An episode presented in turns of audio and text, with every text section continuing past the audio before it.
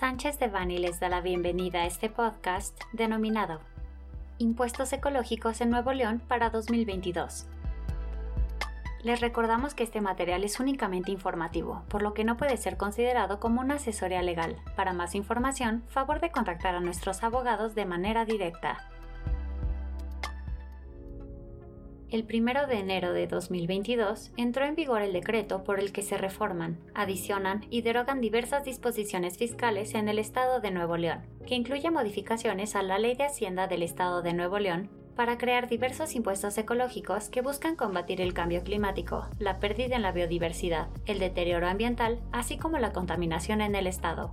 La mecánica establecida para determinar dichos impuestos requerirá del cabal cumplimiento de las obligaciones administrativas a las que se encuentran sujetas las empresas en materia ambiental, pues en su mayoría la determinación del pago del impuesto se basa en la información generada a partir de la aplicación de normatividad correspondiente, entre las que destaca la obligación de llevar diversos registros, diarios o periódicos, por lo que su aplicación requiere la revisión de diversos aspectos legales.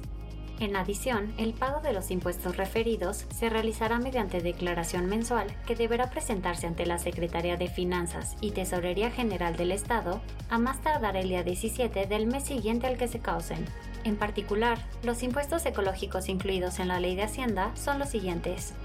1. Impuesto ambiental por contaminación en la extracción de materiales pétreos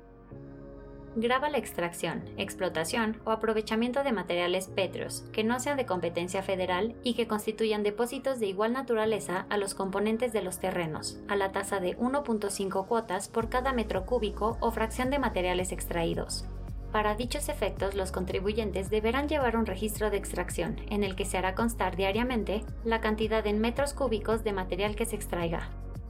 2. Impuesto por la emisión de contaminantes a la atmósfera graba las emisiones a la atmósfera de contaminantes generados en las diversas actividades y los procesos productivos que se desarrollen en el Estado, a la tasa de 2.79 cuotas por cada tonelada o fracción de partículas emitidas. La base del impuesto es el excedente de los límites máximos de emisiones contaminantes a la atmósfera, según lo dispuesto en la NOM 043 Semarnat 1993, así como la NOM 085 Semarnat 2011. En adición, su determinación se realizará mediante medición directa o estimación indirecta de las emisiones que se generen, y en su caso se tomará como referencia la cédula de operaciones de la Semarnat, así como de los reportes de emisiones de la cédula de operaciones a cargo de la Secretaría de Medio Ambiente. Finalmente, los contribuyentes deberán llevar un registro de emisiones contaminantes, en el cual deberán consignar lo siguiente. 1. El cálculo de las emisiones a la atmósfera y 2. Los datos de concentración resultantes de los monitoreos o equipos de medición instalados. 3. Impuestos por la emisión de contaminantes en el agua. Graba la emisión de sustancias contaminantes que se depositen, desechen o descarguen en el agua en el territorio del Estado a la tasa de 1.10 cuotas por cada metro cúbico o fracción afectados, la base del impuesto es la cantidad en metros cúbicos de agua afectados, expresada en miligramos por litro, según lo dispuesto en la NOM 001 Semarnat 1996, para contaminantes básicos y contaminantes por metales pesados y cianuros los contribuyentes deberán llevar un registro específico de las sustancias contaminantes que sean adquiridas y utilizadas en los procesos de producción, su uso y destino, así como las cantidades que en estado físico, sólido, semisólido o líquido se vertieron en el agua. 4. Impuesto por la emisión de contaminantes en el subsuelo y o suelo, graba la emisión de sustancias contaminantes orgánicas e inorgánicas que se depositen, desechen o descarguen en el subsuelo y o suelo en el territorio del Estado, a la tasa de 1.10 cuotas por cada kilogramo o miligramos por kilogramo de contaminante en 100 metros. La base del impuesto son los contaminantes vertidos al subsuelo y o suelo afectados, de miligramos por kilogramo, base seca, obtenidos de muestras que se realicen conforme a las normas oficiales mexicanas en cada 100 metros cuadrados de terreno, así como los desechos orgánicos o inorgánicos vertidos en el suelo por kilogramo en cada 100 metros cuadrados de terreno afectado.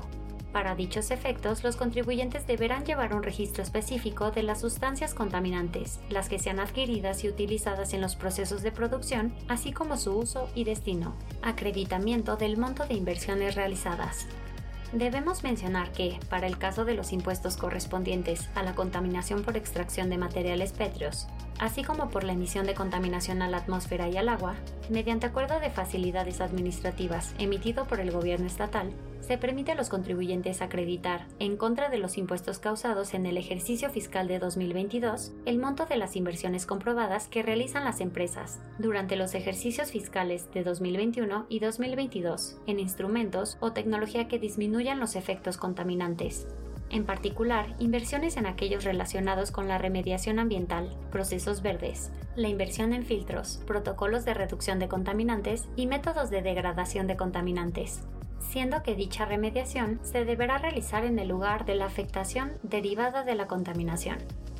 Para poder aplicar el acreditamiento referido, los contribuyentes deberán presentar un aviso por escrito ante la CEFIN, de acuerdo al formato oficial establecido por dicha dependencia,